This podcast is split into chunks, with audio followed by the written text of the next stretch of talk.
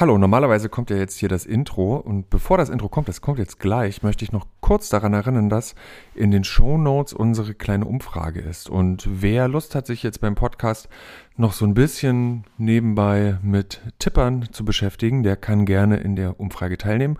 Und da gibt es auch eine Kleinigkeit zu gewinnen, wenn man seine E-Mail-Adresse da lässt. Und an der Stelle höre ich schon auf und jetzt geht gleich der Podcast los. Vielen Dank.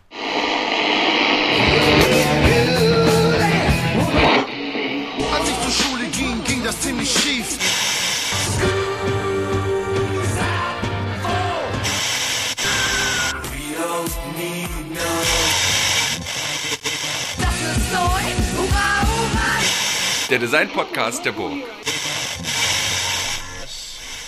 Herzlich willkommen zur inzwischen 40. Folge des Hurra Podcasts und heute ähm, ist der Designer Konstantin Gritschitsch bei uns zu Gast und Bevor wir ähm, in die Fragen gehen zur Designausbildung, zur Designlehre, worum es in diesem Podcast ja oft und eigentlich immer geht. Vielleicht noch kurz zur Erläuterung. Mein Name ist Christian Zöllner. Ich bin Professor für Designmethode und Experiment an der Burg Giebichenstein in Halle. Und dieser Podcast ist der Design-Podcast der Burg. Aber es ist eigentlich nur ein Design-Podcast der Burg, weil es soll ja noch viel mehr geben, weil das Format ja sehr angenehm ist zum Vermitteln von Wissen oder zum auch, naja, vielleicht auch nur hören äh, von verschiedenen Positionen zur und von Gestaltung. Und damit endet auch schon diese Editorial Note und ich fange gleich mal an und sage, hallo Konstantin, schön, dass wir heute miteinander sprechen können. Hallo Christian. Moin. Ich würde auch gleich mal direkt reingehen und zwar ähm, die Kollegen vom ähm, DD-Podcast oder DD-Cast haben schon mal mit dir gesprochen oder du hast mit denen gesprochen und da habt ihr viel über diese John Makepeace School for Craftsmanship gesprochen, wo es um Material und diese ganzen Sachen geht.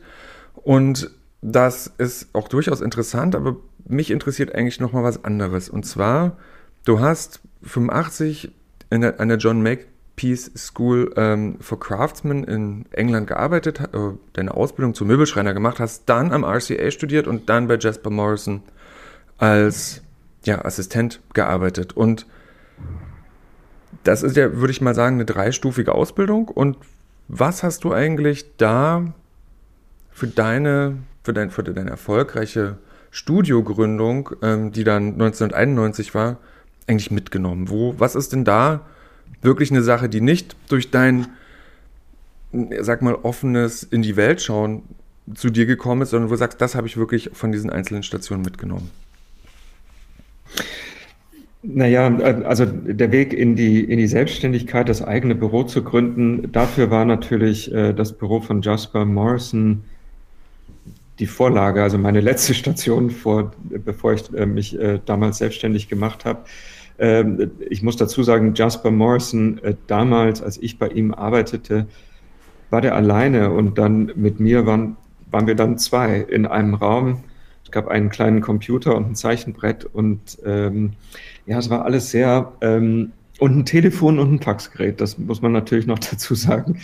Ähm, also es war alles sehr einfach ähm, ähm, und ich glaube, diese Einfachheit hat mich auch ermutigt, einfach diesen Schritt machen zu können, weil ich mitbekommen habe, naja, manchmal klingelt das Telefon, dann ist ähm, da jemand dran, mit dem Jasper äh, ein Projekt bespricht.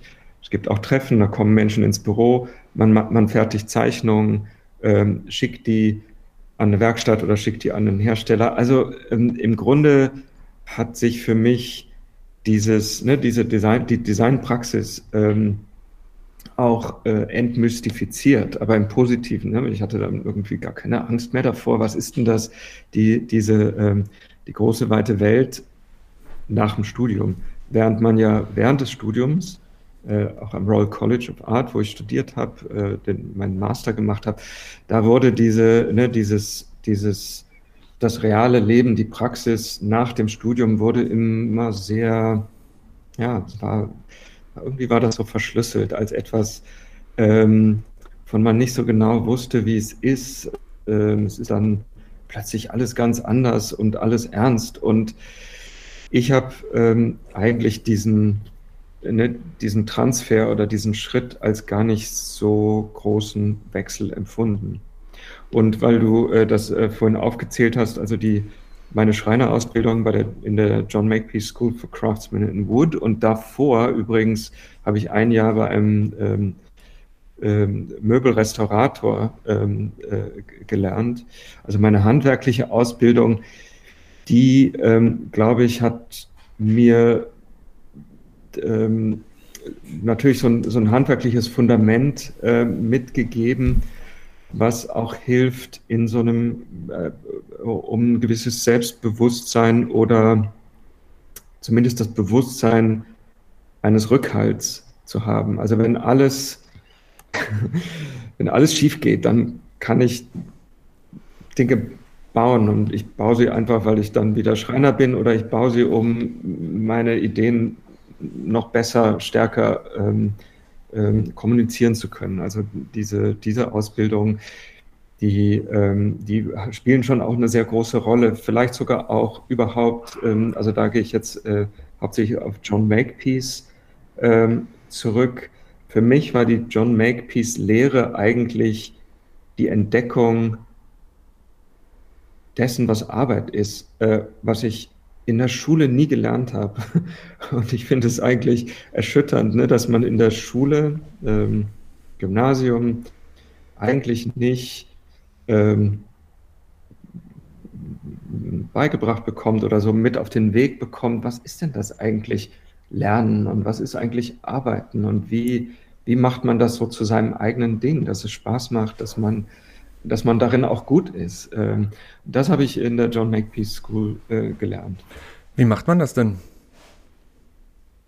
Ich glaube, ähm, also äh, es hat ja sehr viel mit einem selbst zu tun, also mit all den, ähm, jeder von uns hat so seine eigenen Möglichkeiten und auch das Gegenteil davon, also Dinge, die man nicht mag oder nicht kann. und ich glaube, ne, dieses zu lernen, lernen und zu arbeiten lernen, ist, ist, hat ganz viel damit zu tun, sich selbst kennenzulernen und damit umzugehen, ähm, wie man denn selber funktioniert und am besten funktioniert und wie man seine eigenen Schwächen ähm, irgendwie umschifft oder ähm, ne, natürlich auch so seine, so die, die, die, äh, die Vorlieben und das, was man kann, bestmöglich ausschöpft und genau an den Punkten, wo man so gerne kneift, ähm, sich irgendwelche ähm, Tricks oder ähm, ne, Strategien der Überlistung äh, aneignet, ne, eben doch weiterzukommen. Ist, das klingt ganz interessant und ist, ich habe mir das dann gleich aufgeschrieben, dass, dass es ja eine Frage der Selbstfindung ist. Und vielleicht ist es auch für die Zeit, in der wir an, ich sag jetzt mal, in der Schule sind, also so von sechs bis 18 oder sowas, 6 bis 16. Das ist ja schon das ganze, also ist ja der ganze Umfeld ja schon extrem auf Selbstfinden, ne? Also ich fürchterlich, will mich will gar nicht dran denken, wie das war. Aber und dann sozusagen noch dann noch rauskriegen, was man das, was man selbst ist mit Arbeit drumrum, ist ja total.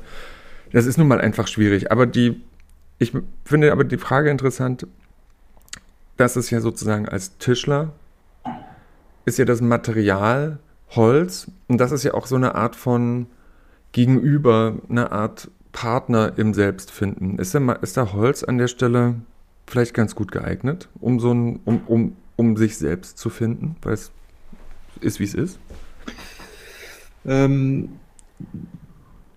ja, bestimmt. Ähm, ich würde es aber, würde aber sagen, ähm, eine, eine, eine, eine Lehre, ähm, weiß ich nicht, als Schlosser, auch als Automechaniker oder als Glaser.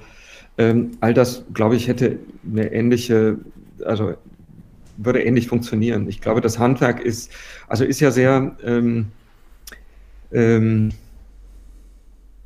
Handwerk hat ja aber auch was sehr Schulisches. Also es gibt einfach gewisse, äh, also Handwerk ist sowas, was man von Grund auf lernen muss. Und dazu gibt es bestimmte Regeln und natürlich auch eine Tradition.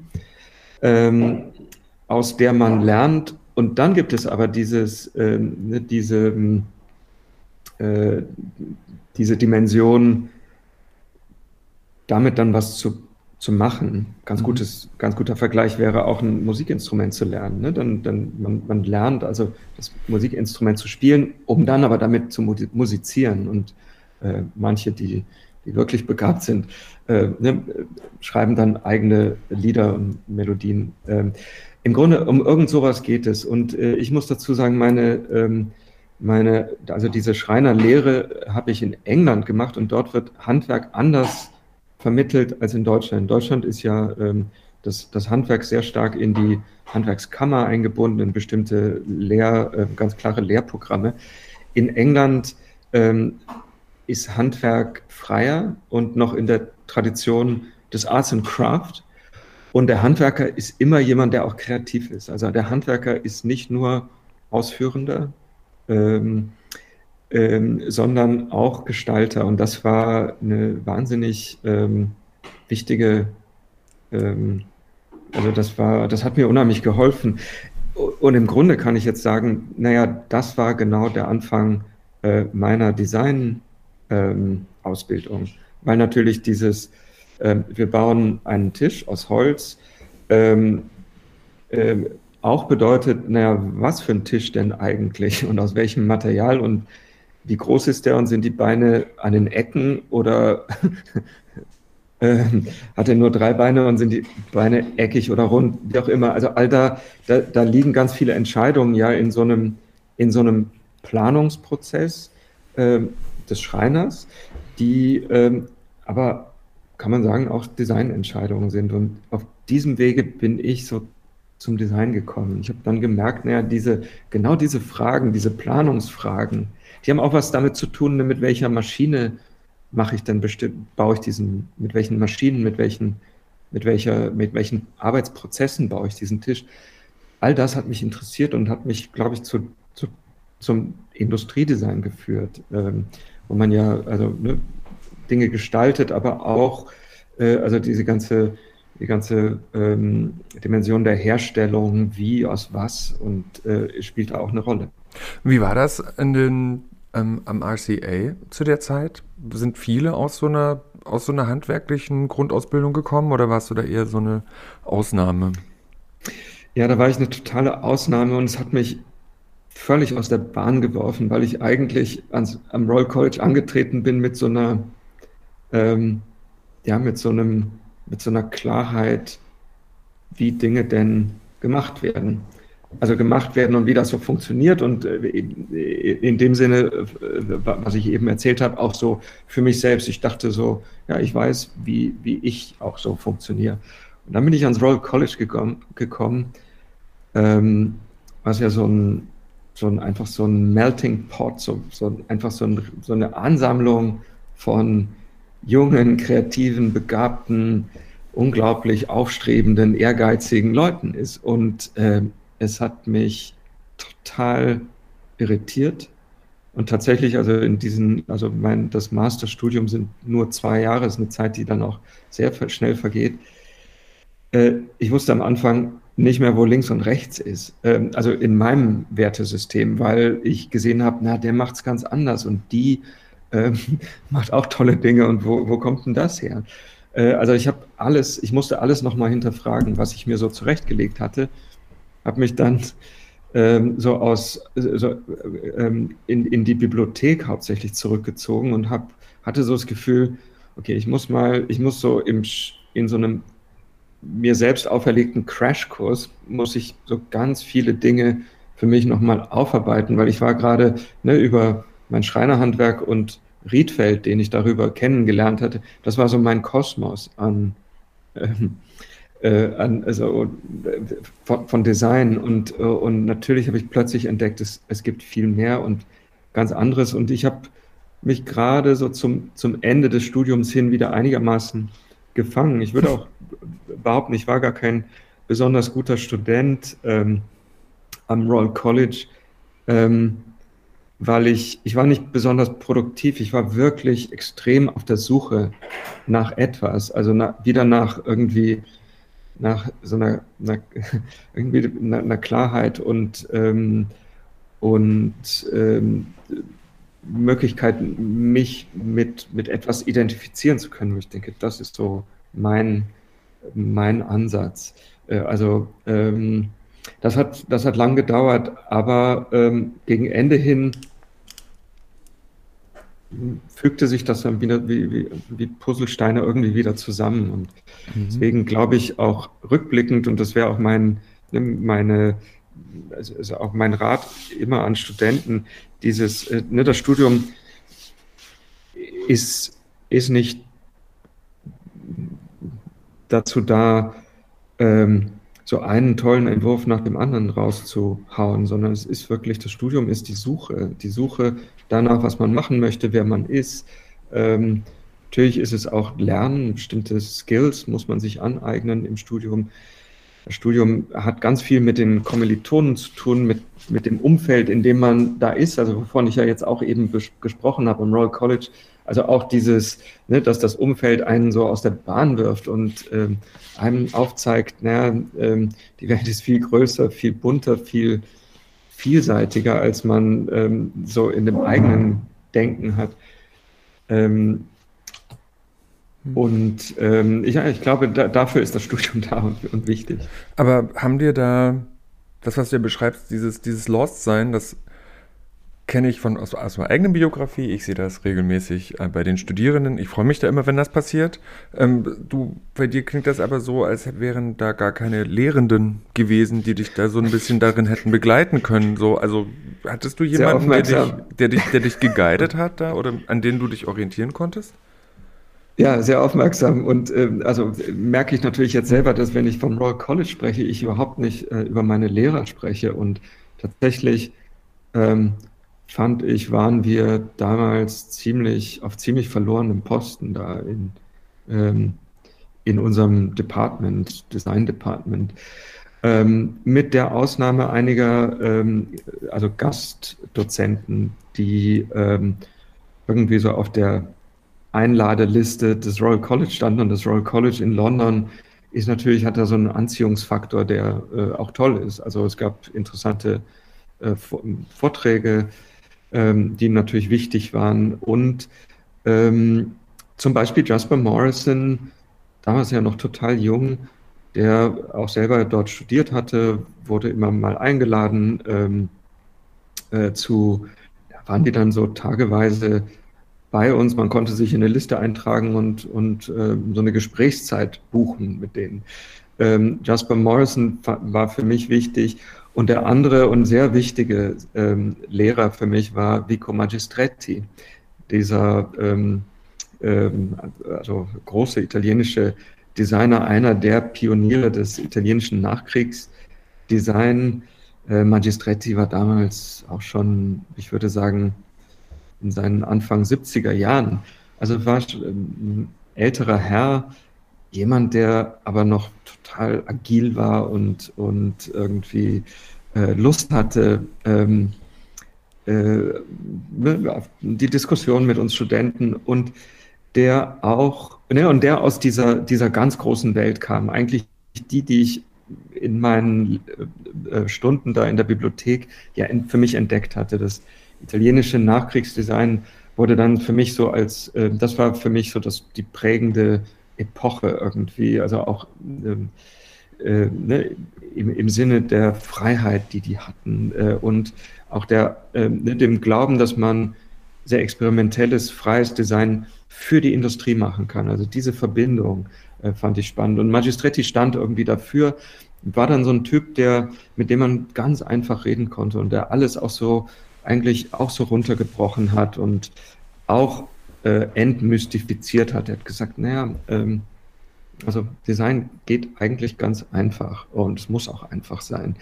Ähm, also das waren so meine, das waren so die prägenden ähm, pädagogischen Momente da am Royal College. Ja, und du hattest vorhin gerade gesagt, dass, ähm, dass sozusagen diese, diese Praxis nach dem Studium eher so kaum so richtig thematisiert wurde. Das war so eine, naja, das ist dann das danach und ähm, Jetzt hast du natürlich eben von Magistretti gesprochen und der, der natürlich aus einem, aus einer sehr industriellen Praxis kommt. Also der hat ja wirklich diese künstlerischen Entwürfe, oder künstlerische Entwürfe, also aber eben diese, mhm. diese Entwürfe mit dem starken Industriefokus gemacht.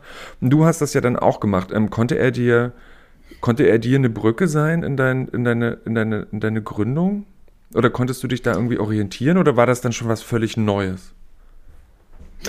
Nee, die, die Brücke war tatsächlich Jasper, mehr mhm. als Magistretti, obwohl sie ja, ähm, also Jasper sich ja auch genau auf dieses ähm, Modell bezieht ähm, des Büros, ähm, naja, der, also Magistretti, der Magistretti hatte einen Assistenten sein Leben lang, so, so einen Herrn im weißen Kittel, der an der Zeichenmaschine stand. Und im Grunde diese, diese Vorstellung, dass man als, als sehr kleine Einheit ähm, ähm, das ein eigenes Büro gründet und ähm, mit der Industrie arbeiten kann. Und die Industrie ist ja im Grunde die dann die sozusagen die, die, die Erweiterung des, des Büros und der, mhm. der Möglichkeiten gewesen. Und dieses Modell, ähm, das ähm, war das, was mich, was ich auch, ähm, ja, mit dem ich so, äh, was ich auch verfolgt habe. Und aber, aber Jasper war für mich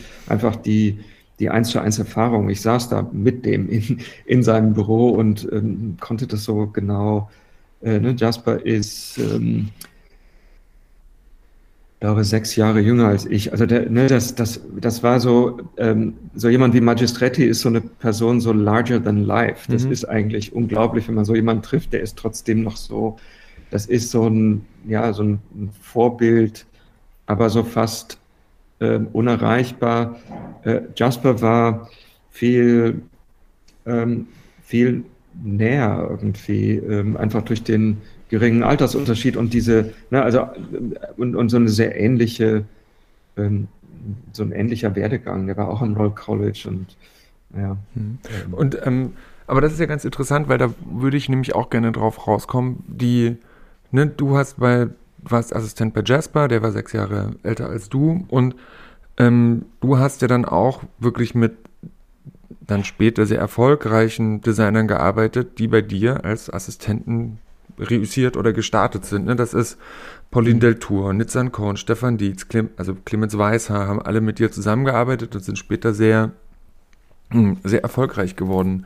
Mhm. Sind da, sind da, kann man da eine Linie erkennen von der Art und Weise, wie beispielsweise Jasper Morrison mit dir gearbeitet hat, wo, wie du jetzt sozusagen mit, mit, den, mit denen gearbeitet hast? Also ist es so ein, ich finde das, ich finde das eine wichtige Frage, weil wenn, also geht mhm. mir genauso und geht, glaube ich, vielen anderen Gestalterinnen und Gestaltern so, dass, dass wie wir, ich sage jetzt mal, in Lernwelten, ich sag, oder Ausbildungskontexten sozialisiert sind. Das, davon können wir uns nur schwer freimachen und, und, und reproduzieren das immer weiter. Und das ist eine wichtige Reflexionsaufgabe meines Erachtens für Menschen, die, in, die wirklich in der akademischen Lehre sind, das immer zu hinterfragen, was mache ich denn hier eigentlich? Reproduziere mhm. ich nur wie ich das gelernt habe, oder kann ich mir meinen eigenen Kopf machen? Und das, wie, wie ist das für mhm. dich, weil du ja wirklich sehr lange mit, mit jungen Menschen gearbeitet hast, aber nicht in der Uni, sondern mhm. bei dir im Studio? Ja, also tatsächlich, ich habe ja lange ähm, äh, bewusst auch, äh, also keine, nicht, äh, wollte nicht in die Lehre, weil ich immer auch behauptet habe, naja, die, die, die beste Form der Lehre, die findet im Beruf statt, dort, wo wir jeden Tag und sehr eng zusammenarbeiten. Ähm, Nochmal zurück zu Jasper Morrison, ähm, also diese Form der, der, der, der Praxiserfahrung und Lehre von mir in seinem Büro. Ähm, Jasper Morrison funktioniert als Designer ganz anders als ich. Äh, Jasper hat die unglaubliche Gabe, Dinge sehr klar in seinem Kopf eigentlich zu, schon zu definieren. Ähm, Jasper wäre so der Designer, der tatsächlich ähm, eine, mit seinem Füllfederhalter damals so eine Zeichnung, so eine Handzeichnung aus Papier macht und, ähm, und das war's. Und ich musste das dann sozusagen in eine technische Zeichnung übertragen, wobei im Grunde in seiner Füllfederhalterzeichnung schon jeder Radius, wie präzise ähm, irgendwie so Ne, ne, das war alles da in dieser Zeichnung. Ich wiederum als Designer funktioniere anders. Ich, ich kann das nicht. Ich, ich, ich brauche, ich habe am Anfang einen winzigen Strohhalm, irgendwas, woran ich mich festhalte und dann ist der Arbeitsprozess führt, führt uns eigentlich erst ähm, zu Lösungen und das heißt, ähm, meine Assistenten ähm, im Büro, die haben eine andere Rolle eingenommen, als ich sie bei Jasper hatte. Ähm, ich glaube, äh, unsere, also meine Arbeit mit äh, Leuten wie ähm, eben aufgezählt, war immer sehr, sehr intensiv, ein sehr starker Dialog, wo ich auch behaupten würde, na, die haben alle auch sehr viel ähm, ähm, mit ins Büro gebracht. Ähm, äh, ich habe die, ähm, äh, die, meine Assistenten immer auch nach so einem Gefühl ausgesucht und Gott sei Dank gefunden, dass die, ne, die sind nicht eben nicht deckungsgleich mit mir, die, die, die können noch was anderes, was mhm. so ins Büro kommt über diese Mitarbeiter. Und das hat mir immer, ähm, das hat mir immer getaugt. Das, äh, ich, ich, mochte das, weil das sozusagen meine eigenen Möglichkeiten natürlich erweitert hat. Es war spannend, dieser Dialog. Das, äh, ne, und im, im Grunde, ähm, äh, ich, ich, glaube, es gibt sogar, könnte man bestimmt irgendwie äh, könnte man sagen, naja, da sind, es sind auch Phasen in meines Büros ablesbar, wo, wo man sieht, naja, da, das war so die Phase äh, Clemens Weißer und das war die Phase Matthias, äh, äh Stefan Dietz und äh, Nizan Cohen und äh, ja, also ich müsste sie jetzt alle aufzählen, weil genau. die alle, äh, also da, da ich habe ähm, in meinen vielen Jahren wirklich ganz, ganz tolle Leute gehabt, die, ähm, die auch, äh, viele von ihnen jetzt auch selber ihre eigene Praxis gründen. Und manchmal, ne, ich, ich gucke da ja natürlich drauf, so was, was übernehmen die dann so aus der, aus der Zeit in meinem Büro und wie führen sie ihr eigenes Büro. Also es ist irgendwie so ein Staffelstab, der aber sich natürlich verändert. Jeder von denen macht dann auch viele Dinge ganz anders, ganz klar. Und sind die also das ist ja so schwer rauszukriegen, oder vielleicht, vielleicht steht es auch nirgends, ne? Ähm, aber wie, wie funktioniert das? Sind die, ist das eine Linearität? Haben die sich, haben die Menschen, die bei dir sind, also Assistent klingt jetzt so, das ist immer ein Mensch und es ist Konstantin und eben diese Person, oder sind die dann auch mal alle zu viert parallel da gewesen und dann gerade eine am Kommen, die andere am Gehen und wie, wie, wie, wie, wie hat das funktioniert, das Studio? Da, wie viele Leute wart ihr in München? Als, oder, oder hat sich das verändert oder wie hat sich das verändert? Das hat sich natürlich verändert und ähm, also mein, mein ähm, ja, am Anfang war ich sehr lange alleine und ich glaube, diese Zeit ganz alleine zu arbeiten und alles wirklich selber zu machen, hat mich auch sehr geprägt. Also das ist so auch eine Erfahrung, die, glaube ich, ganz wichtig ist, äh, obwohl ich das, ähm, ich würde behaupten, heute kann ich das fast nicht mehr. Mhm. Ähm, diese, dieser Lockdown war jetzt ganz interessant. Äh, da war ich so ungefähr wieder alleine. Ähm, aber eigentlich ähm, kann ich das nicht mehr und will das auch nicht. Ich habe natürlich äh, ganz klein angefangen. Dann gab es den ersten Assistent, ähm, Klaus Hackel. Dann gab es den zweiten Assistent, der sehr wichtig war für mich, äh, Askan Mergenthaler, nämlich eigentlich ein, äh, ein Architekt, der inzwischen äh, Senior Partner bei Herzog Dümmeron ist, so eine Wahnsinnskarriere gemacht hat. Und der war, ähm, der war lange bei mir äh, Studien begleiten. Der hat damals an der Technischen Uni in Stuttgart studiert und seine Freundin lebte in München und deswegen hat er bei mir gearbeitet. Und das war eine, also das, das war so, das war eine ganz tolle Zeit. Ähm, danach kam Clemens Weißer und dann kam Stefan Dietz dazu und ab dann waren es plötzlich zwei und dann ging Clemens und dann kam Nizan und im Grunde so die, die Hochzeit in München oder die letzten Jahre in München waren, waren vier, fünf Designer gleichzeitig da. Also war das Team dann entsprechend so groß. Äh, mit dem Umzug nach Berlin habe ich das Team wieder etwas geschrumpft. Also wir sind jetzt äh, vier Assistenten, also vier Designassistenten plus ähm, meine Assistentin für das ja, Administrative, das Management des Büros. Ähm, und also äh, ich habe äh, ne, diese die Größe, Menge der, äh, wie groß ist das Studio, wie viele Leute arbeiten da, hat ganz viel mit mir selbst zu tun, also meiner Kapazität äh, entsprechend ne, mit, mit so vielen Leuten und entsprechend so vielen Projekten gleichzeitig zu arbeiten. Ich wollte immer Designer sein und kein Büromanager. Ich will nicht der sein, der nur noch so rumdelegiert. Ich will in jedem Projekt ähm, tief drinstecken und das ähm, finde ich, schaffe ich am besten so in dieser Größenordnung vier, fünf Assistenten. Das finde ich ganz interessant, dass du das sagst, weil ähm, ich kann mich erinnern, als ich aus dem Studium rausgegangen bin, ich habe 2007 meinen Abschluss gemacht, ähm, da hatte ich das Gefühl, dass es so eine Art von Imperativ gibt, man muss ein Designstudio gründen. Ne? Also dieses IMAX auf dem Tisch, fünf Leute, ähm, die oder mindestens, die alle irgendwie beschäftigt sind und irgendwas machen und man haut so ein Projekt nach dem anderen raus. Und erst über wirklich in den letzten, in den letzten Jahren habe ich das so für mich festgestellt, dass, dass das aber überhaupt nichts mit, also das ist kein allgemeingültiger, kein allgemeingültiger Design-Lebensentwurf, sondern das ist ein, das ist eben, wie du sagst, man kommt unglaublich schnell in eine administrative Rolle, wird unglaublich schnell auch zu einer Marke, wenn man, wenn man das nach vorne treibt und man ist dann halt eben die Person und ist nur noch am Repräsentieren und kaum noch in den Prozessen so tief drin, was ja den großen Spaß eigentlich am Job ausmacht.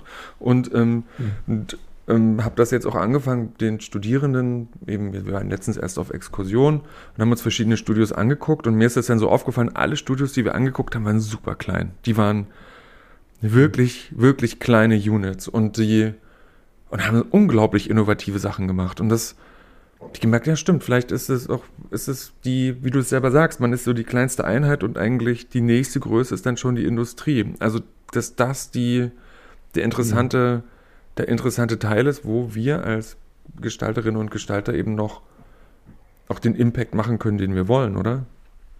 Ja, und also äh, wirklich interessant, dass die, also die, dieses italienische Modell äh, nach dem Krieg, ähm, das, die haben so angefangen, ähm, die hatten so eine, äh, das hat auch ähm, natürlich mit einer gewissen Struktur oder Infrastruktur zu tun gehabt, die die hatten. Also die, ne, die Designszene in Italien nach dem Krieg entstand in Mailand oder im, ne, aus Mailand heraus und ähm, 20 Kilometer nördlich von Mailand hockte diese ganze Industrie. Also die mussten nur mit dem, mit dem Regionalzug irgendwie eine halbe Stunde da in die Brianza fahren und äh, waren sofort, hatten, konnten ihre Meetings machen, waren in den Werkstätten, konnten Prototypen angucken. Also das war so, ne, man muss sich das ja vorstellen, damals, naja, die hatten schon ein Telefon, aber äh, ansonsten Kommunikation musste, also war sehr, sehr so, heute sagt man jetzt in, in Präsenz und direkt. das funktioniert, der direkt, und das funktionierte, weil die Wege da so kurz waren.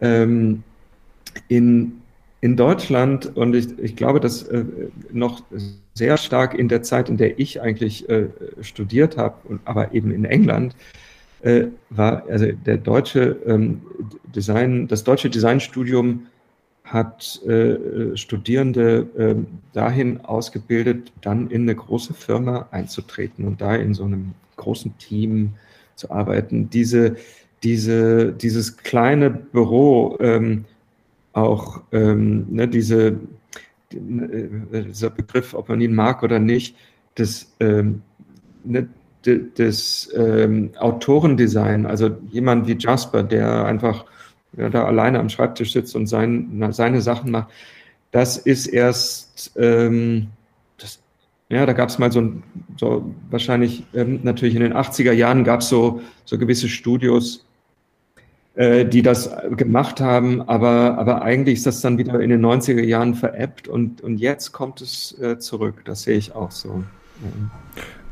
Und ähm, jetzt ist es natürlich so, dass mm, und da würde ich jetzt vielleicht nochmal so, so, ein Stück, so ein Stück weitergehen von deiner, von deiner Studiopraxis. Du hast gesagt, das Studio ist der, der beste Lernort und jetzt bist du trotzdem mhm. an der Hochschule. Ähm, wie, wie, hm. wie, wie kommt das, dass du jetzt dann doch dich umentschieden hast und sagst, okay, jetzt mach ich's doch? Ja, also ähm, zum einen ähm, hatte ich so das Gefühl, ähm, dass ich über so viele Jahre, und es sind immerhin, also 2021 sind es jetzt wirklich 30 Jahre der eigenen Praxis, ähm, entsteht natürlich auch äh, eine gewisse Routine äh, in Abläufen, die ich, ähm, nie wollte, aber die man nicht verhindern kann. Ne? Über 30 Jahre ähm, schleicht sich auch so eine gewisse Routine an oder Methodik, wie auch immer. Ähm, davon profitiere ich einerseits und gleichzeitig ähm, stört es mich auch. Und ich habe ähm, dachte so, ich, ich, ich suche auch eine Veränderung und eine neue Herausforderung und der, so meine Bereitschaft oder Offenheit, ähm, in die Lehre zu gehen, hat was damit zu tun. Also da, die Lehre ist etwas, was ich nicht kannte, also so äh, äh, unbekanntes äh, Terrain. Ähm, ich wusste, dass es mich äh, herausfordern wird, mit, mit, also mich mit Dingen konfrontieren wird, die nicht sozusagen aus meinem eigenen, aus meiner, mein, meinem eigenen Kosmos kommen. Ähm, ob ich dafür geeignet bin für die Lehre, ähm, wusste ich natürlich nicht, aber, aber ich glaube, ich habe eben sehr viel, mit sehr viel immer mit, mit jungen Leuten gearbeitet, also irgendeine Form von Vermittlung kenne ich und habe auch das Gefühl, naja, ich habe, ich, ich weiß so viel, was ich auch gerne vermitteln möchte und weitergeben kann. Ähm, naja, und zu all dem kam dann einfach eine, äh, eine, eine konkrete Einladung, nämlich aus Hamburg von äh, Martin Köttering, dem Direktor der Hochschule für Bildende Kunst in Hamburg, äh, der mir äh, mich gefragt hat, ob ich äh, Lust hätte, äh, in dem Kontext ihrer Hochschule äh, eine Designklasse zu machen. Ähm, dieser Kontext ist ein sehr spezieller, weil die Hochschule für äh, Bildende Kunst in Hamburg zwar eine, eine Historie hat mit Dieter Rams. Dieter Rams war dort Designprofessor vor vielen, vielen Jahren. Inzwischen ist aber ähm, ähm, äh, natürlich diese Hochschule hauptsächlich eine, eine, Hochschule für bildende Künste und legt auch großen Wert darauf, auf diese absolute Freiheit ähm, und, und sehr ist interdisziplinäres Arbeiten und äh, die Design äh, der Studienschwerpunkt, ich muss das jetzt auch wirklich äh, in den richtigen Vokabeln ja, sagen, genau. der, der, Studien, der Studienschwerpunkt Design an der HFBK in Hamburg ist keine Designausbildung. Es ist ein, ein Freiraum, um Dinge zu machen, die ähm, äh, in Richtung Design gehen. Und das ist ähm, wahnsinnig spannend einerseits und extrem schwierig andererseits. Ja, ich finde das interessant, weil du sagst, ähm, dezidiert keine Designausbildung als die, als an der UDK, die die Bologna-Reform durchgesetzt werden sollte. Also dass sozusagen von, der, von Diplom-Studiengängen auf Bachelor-Master-Studiengänge ähm, gewechselt wurde, dann musste eine neue Studienordnung geschrieben werden. Ich kann mich erinnern, das wurde, wurde vor allen Dingen auch unter den Architektinnen und Architekten schwer diskutiert. Und ähm, da gab es einen, einen Entwurf. Und ähm, Siegfried Zielinski hat gesagt, hat sich unglaublich, also ich, das sehe ich noch vor mir, wie er, wie er da sitzt und sagt, dass es und er sich sehr aufgeregt darüber, dass da das Wort Ausbildung steht. Das, und, und, und war so, hä?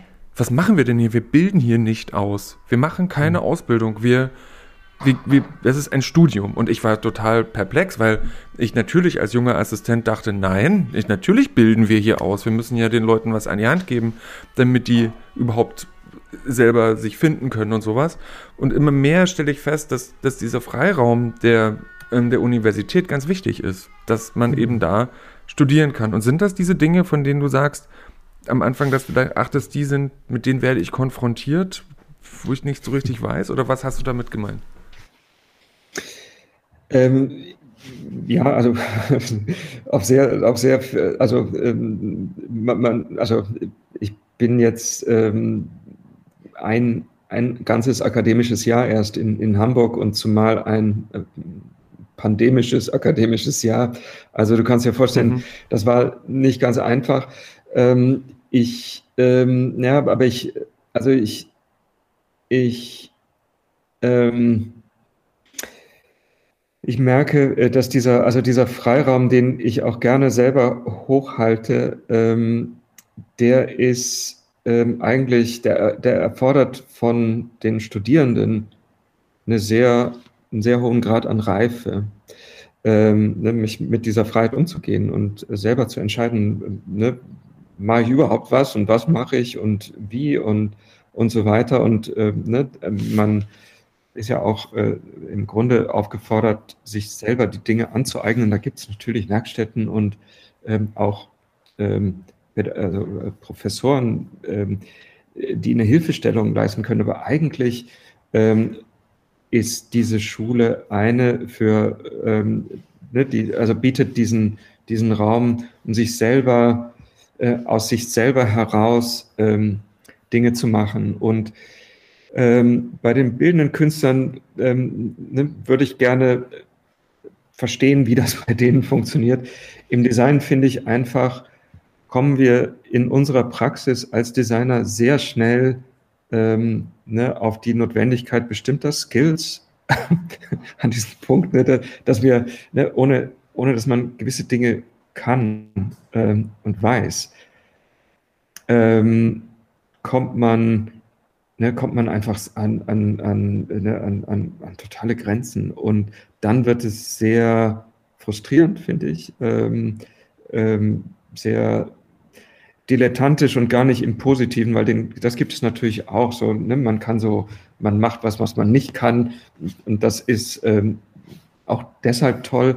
Aber ähm, also das kann kein, das ist kein echter Weg. Ähm, ich äh, und ähm, also ich bin, ähm, bin jetzt mit Beginn des neuen akademischen Jahres an diesem Punkt, wo ich so aus dem letzten Jahr gelernt habe und, und das Gefühl habe, nein, ich muss, äh, ohne dass ich ähm, zu schulisch werde, ohne dass es zur Ausbildung wird, muss ich dennoch sehr viel mehr Hilfestellung ähm, äh, liefern oder zumindest Anregungen, sogar äh, echte Aufforderungen an die Studierenden, sich bestimmte Dinge ähm, anzueignen, weil es ohne dem nicht geht. Also äh, wohin waren wir bei dem Beispiel von äh, Musikinstrument lernen? Ja, natürlich, man kann, man kann sich das selber beibringen und manche können das. Ähm, wahrscheinlich Jimi Hendrix hat das gekonnt äh, und war dann genial, aber ähm, ähm, also unser, unser unsere Berufspraxis, die ja auch sehr, ne, inzwischen sehr, sehr weit und sehr offen, vielschichtig geworden ist, ähm, ja, ver verlangt doch so, also ziemlich viel Informations- oder Wissen und, und tatsächliche echte Fertigkeiten, damit man sich da überhaupt bewegen kann, damit man wirklich ähm, nicht nur in diesem, in, in so, in so, in, in diesen ersten Ideen und Wünschen davon, was man gerne machen möchte, stecken bleibt. Ähm. Ja, genau. Und man kann die Komplexität, die die, ähm, die, die ja die, die Welt beschreibt, in der wir sind, ja gar nicht reproduzieren oder zumindest mhm. in gewisser Weise Objekte erzeugen, die die den Resonanzraum erzeugen, an dem ich mich auch selbst finden kann. Also das, was du vorhin mhm. meintest, dass das Studium ja eben auch Selbstfindung ist, hat ja auch immer was anhand von Themenstellungen und der Qualität, wie ich diese Themenstellung bearbeiten kann, zu tun. Und ja. das andere ist eben auch eine Sache, von der wir uns irgendwie alle so ein Stück ja auch emanzipieren müssen, als Lehrende wie auch die Studierenden. Das ist das, die, die, auch die Referenz, die du gerade hattest mit, mit Jimi Hendrix. Ja, der war halt genial. Ja, der war halt mhm. genial. Ne? Das ist auch ein sehr großes Ausnahmetalent gewesen. Und wir genau, sind aber alle keine Ausnahmetalente, sondern sind halt alle ganz normale Menschen, die Dinge mhm. können, besser, schlechter, unterschiedlich als andere. Und das aber herauszufinden und das auch für sich zu akzeptieren und zu merken, okay, ja, ich kann vielleicht super gut zeichnen, aber 3D-Modeln, das muss ich noch lernen. Oder einen Kranschnitt einer Bandsäge machen. Ne? Das sind so eine Punkte, die, mhm. die, das lernt man aber auch erst, wenn man es halt macht oder wenn man in die Situation, wie ich empfinde, reingeworfen wird und dann einem erlaubt wird, das auch zu lernen und schlecht zu sein da drin, um zu, um das jemandem zu zeigen, der einem sagt, so und so könntest du es besser machen. Ob die Leute das dann so machen mhm. oder nicht, tja, das ist dann A, deren, auf, deren eigenes äh, Aufgabe und B, natürlich rückwirkend, so ein bisschen auch unsere pädagogisch-didaktische Rolle. Wie nehme ich die mit? Wie hole ich die an ihren Stellen ab? Damit die sich entwickeln können, die jungen Menschen. Mhm. Jungen Menschen sind es ja dann im Endeffekt noch alle. Ne? Und das mhm. ähm, finde ich, find ich einen, einen, einen sehr wichtigen Teil von unserer Aufgabe. Frage ist dann immer, wie, wie man das in so einer Online- oder Distanzlehre macht. Also wie bist du damit umgegangen? so du ja auch sehr aus einem Material kommst. Ich fand, ähm, ich, ich fand, ähm, wir, wir, haben zumindest im, im, letzten Semester, im Sommersemester hatten wir dann ähm, dieses, dieses Online-Format so für die Klasse ganz gut hinbekommen mit, ähm, also äh, so äh, äh, Sitzungen der, der, der, ganzen Klasse, wo Themen ähm, einfach so diskutiert wurden. Ähm, ähm, und, äh, und, und das, äh, also das war gut, weil ich natürlich versucht habe, diesen irgendwie auch einen Klassenzusammenhalt ähm, aufrechtzuerhalten in dieser Zeit, wo die alle ähm, sich nicht in der Schule treffen konnten, sondern zu Hause hockten. Ähm, aber das andere, äh, ne, das andere Format war natürlich Einzelgespräche, ähm, ne, so die ähm, und ich ähm, habe immer gesagt, möglichst viel und möglichst regelmäßig, dass wir irgendwie so im Dialog bleiben, am, am Ball bleiben. Äh, ich meine, es ist ja irre, ähm, so aus der eigenen Praxis, äh, so von Woche zu Woche, also ähm, da äh, so in die Hochschule zu kommen. Ich bin einen Tag die Woche an der Hochschule und äh, die sozusagen von der einen Woche zur nächsten weiß ich, was wir hier im Büro, was einfach alles passiert ist. Man kommt an die Hochschule und, äh, und, und, und fragt so und so, wie ist es weitergegangen?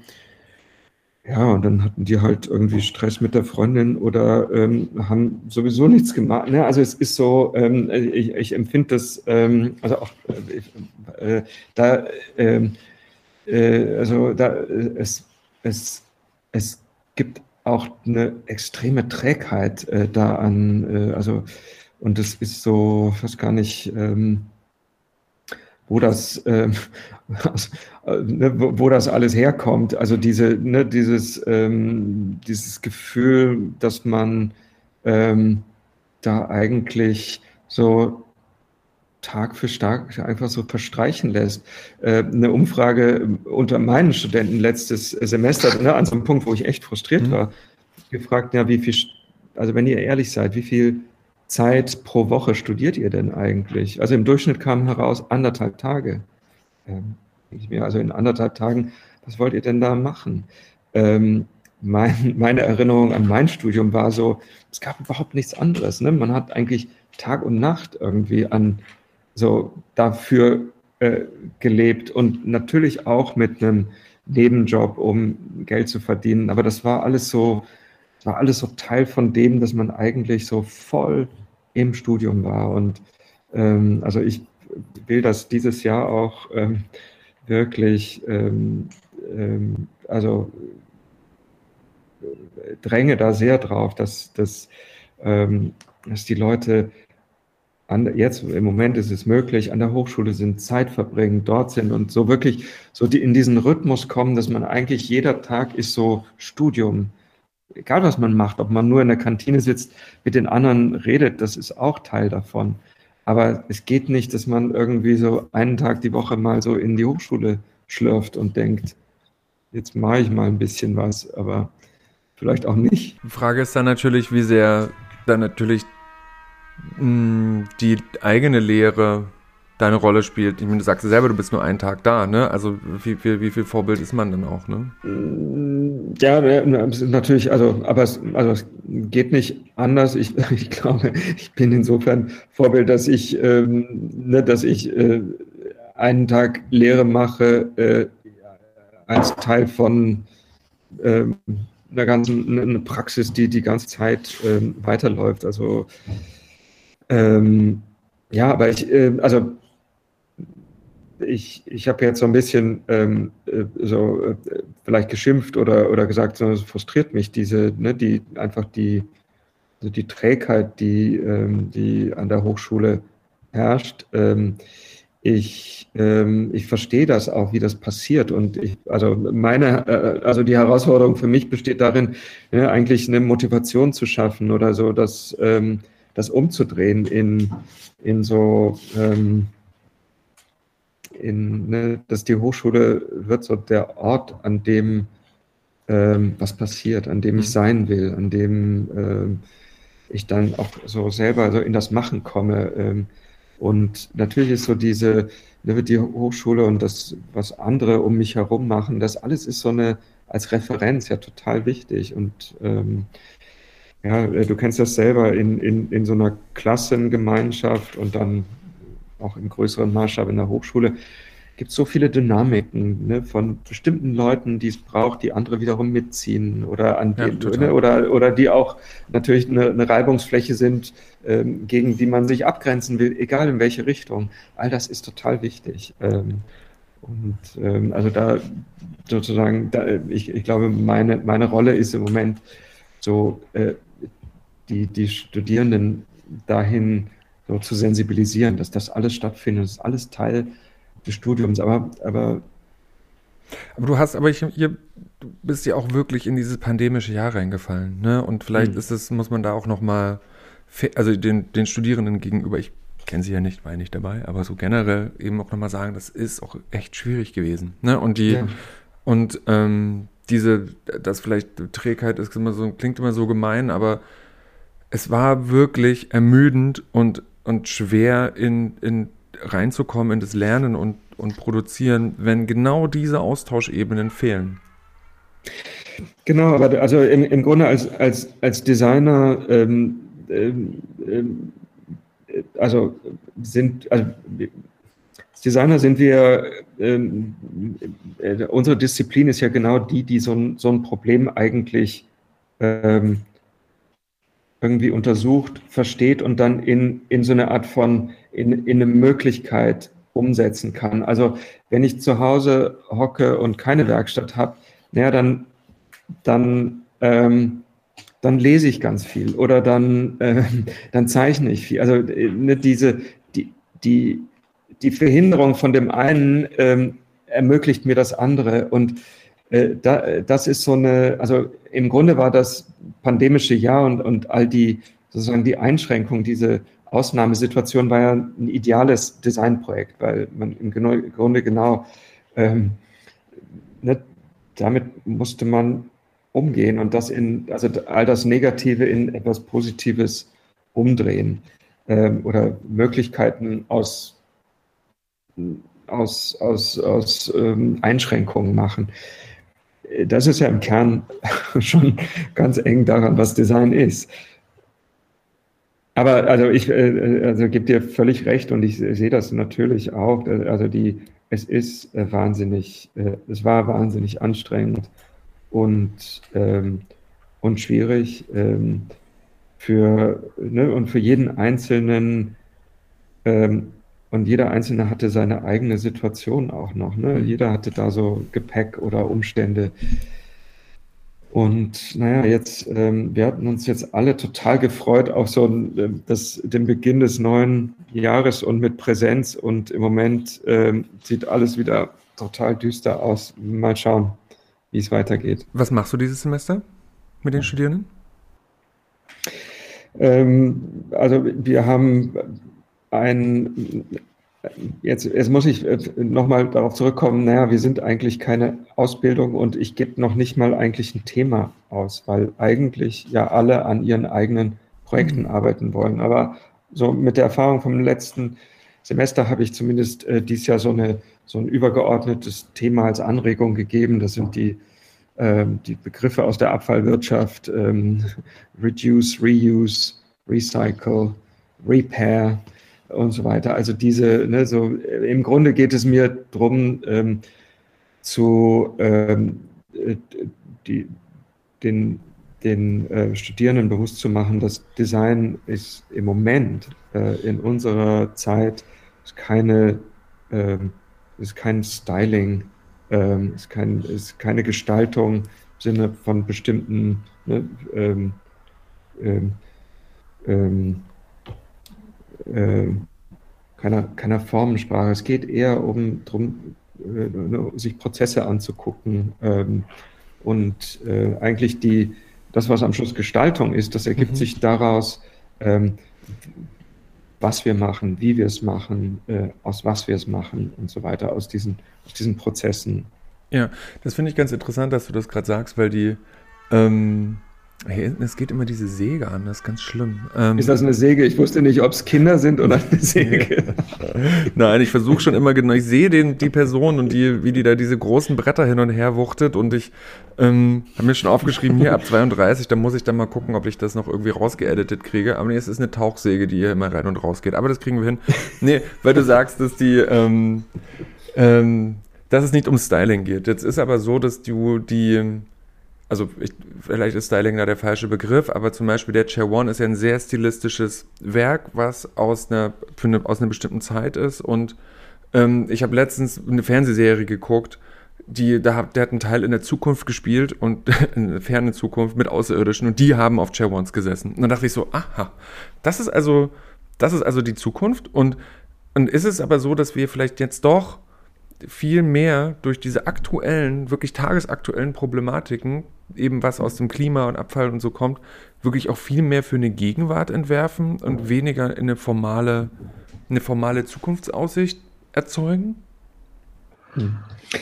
Äh, ja, ähm, stimme ich absolut zu, möchte aber ähm, dann nochmal ähm, äh, äh, kritisch einhaken. Äh, also Chair One ist weder so eine Styling-Exercise gewesen, noch war es ein Stuhl, der in eine Zukunft projiziert wurde.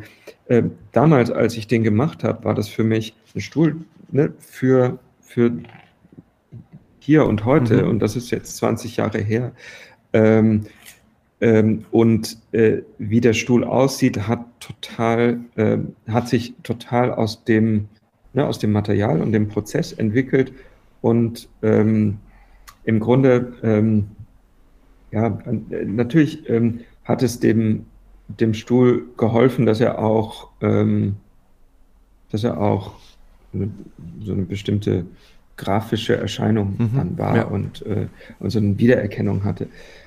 Aber ähm, also ihn darauf zu reduzieren, würde mir immer wehtun, weil, weil der, ne, unser, unser Prozess kam aus einer ganz anderen Richtung. Wir wollten diese, ähm, mit dieser Technologie des ähm, Druckers Aluminium arbeiten und einen Stuhl machen, der ähm, für den urbanen öffentlichen Raum, ähm, der sich in diesen, in den urbanen öffentlichen Raum ähm, einpassen könnte. Mhm. Und äh, im Grunde so die, äh, ne, die, die Struktur, das Material, die Härte, die, ähm, ne, also dieses, das Gitter hatte ganz viel damit zu tun, Fläche zu vermeiden, Fläche, die dreckig werden kann, Fläche, auf der sich Regenwasser sammeln kann, ähm, Fläche, die bei Hitze heiß werden kann.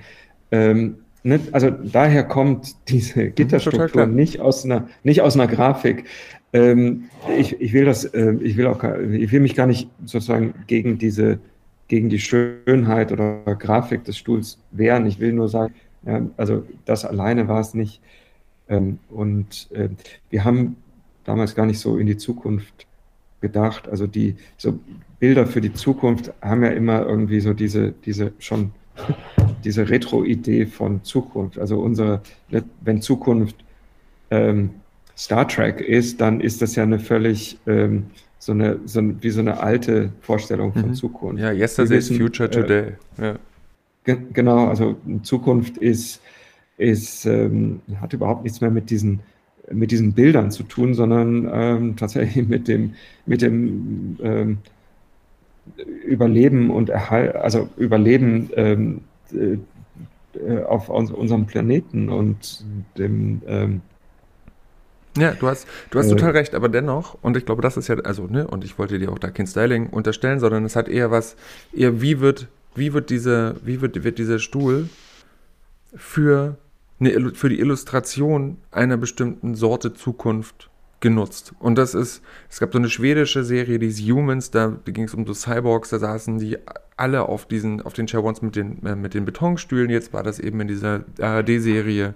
Ähm, so, da hatten die die, Metallstühle. Ist super. Ich finde, ich finde das total cool. Aber es ist trotzdem, dass da eine, eine distante Zukunft illustriert wird mit einem, mit einem, wie du sagst, 20 Jahre alten Stuhl. Also es bedeutet auch, dass, dass die, ähm, dass du da schon eine, in, in, in der Pragmatik, wie du es auch gerade formuliert hast, warum der Stuhl so aussieht, wie er aussieht, eine Art von Vorstellung, ich sage jetzt nicht, ich sage jetzt bedienen, aber ich meine es nicht serviceartig, sondern eben eine Art von ähm, ähm, Pragmatismus bedienst, der, den sich viele Leute jetzt als eine mögliche Zukunft vorstellen können. Ne? Und das ist, fand ich, ich habe da länger drüber nachgedacht jetzt und, und, und, gedacht, okay, aber ist das wirklich so, wie wir eine Zukunft wollen? So, so, so, so pragmatisch? Mhm. Oder ist es nicht eben dann doch sehr viel sinnlicher, sehr viel sorgender, mhm. ähm, wie, wie du es eben gerade mit dem, mit dem Studienprojekt jetzt beschreibst, wo es darum geht,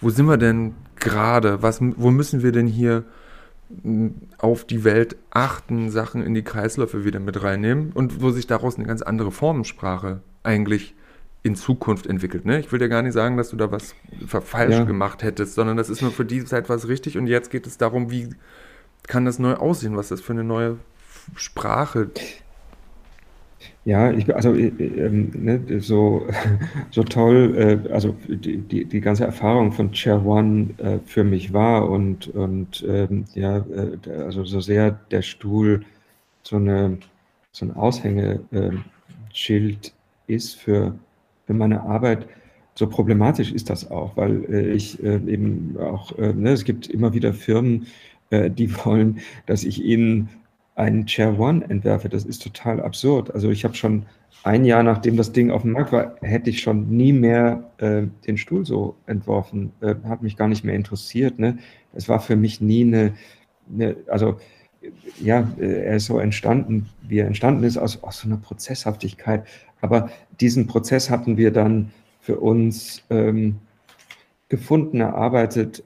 Der war, der hat funktioniert, aber ähm, dann ging es weiter und wir haben eigentlich relativ schnell auch ganz andere Dinge gemacht. Also ich habe das, ähm, also so die, das, was der abbildet, der Stuhl, das habe ich sehr schnell hinter mir gelassen. Äh, das, wofür der Stuhl steht, als, ne, als, als wie er wirklich entstanden ist, als Idee, als, als ähm, das, äh, das mag ich heute noch. Das war eine sehr, sehr, sehr gründliche Auseinandersetzung einfach mit einer, so einer, einer Thematik, die, die war auch deshalb, ähm, glaube ich, ähm, also wir, wir haben uns eigentlich in, in eine sehr spezifische, ähm, einen sehr spezifischen Kontext vorgestellt. Also wir waren sehr genau darin zu, äh, zu definieren, wofür dieser Stuhl eigentlich ist. Das Verrückte ist, dass er überhaupt nicht dort eingesetzt genau, wird. Also bis heute fragen. nicht. Ja, also es ist, äh, leider äh, äh, erschütternd, äh, dass der Stuhl, ähm, also diese, diese Betonversion, also mit dem Betonsockel, so dass es so ein Stuhl ist, der so wirklich im Stadtraum auf irgendeinem Platz, an irgendeiner Straße steht, ähm, das hat sich nicht so wirklich eingelöst. Äh, meistens findet man hin den Stuhl in Innenräumen, zum Beispiel in einem Restaurant. Ich würde nie ähm, auf so einem, auf diesem Stuhl äh, sitzen wollen, um Abend zu essen. Ähm, dafür ist er auch nicht gedacht. Wie lange darf man auf, wie lange denkst du, sollte man auf einem Chair One sitzen? Ja, bis also, der Bus äh, kommt. So im, Genau, ganz genau. Es ist genauso, genau um, um so eine, und, und das war tatsächlich Teil unserer Vorstellung, so dieses, ähm, wie, was ist eigentlich Komfort in so einem, in so einem Kontext, wo es entweder sowieso zu heiß ist oder zu kalt ist und windig und dreckig und äh, man sitzt da wahrscheinlich maximal 10 Minuten, 15 mhm. Minuten. Ähm, genau darum ging es. Und äh, also in, in, in, in dem Maßstab ist er eigentlich ziemlich bequem, kann man sagen. Konstantin, wir sind über eine Stunde. Ich habe keine Fragen mehr und ja. Denn ich habe das Gefühl, wir haben, wir, haben, wir haben sehr viele Themen, finde ich, sehr ja, wir haben, tiefgründig besprochen und hat mich sehr gefreut. Ja, also ich fand das Gespräch auch sehr ähm, anregend und sehr, sehr sympathisch. Vielen Dank und ähm, ähm, hilft mir selber auch zur Reflexion. Ähm, das ist, äh, das macht es wertvoll. Vielen Dank. Super. Gut, dann ähm, sage ich an dieser Stelle auch vielen Dank an die Hörerinnen und Hörer. Ähm, sorry für die Tauchsäge im Hintergrund. Ich versuche sie so weit es geht irgendwie aus dem Fokus rauszunehmen. Aber ähm, wenn ihr euch dann eben wie Konstantin so ein schreiendes Kind im Hintergrund vorstellt, dann äh, könnt ihr es vielleicht ein, ein, Stück verzeihen. Super, an dieser Stelle ähm, vielen Dank und bis bald.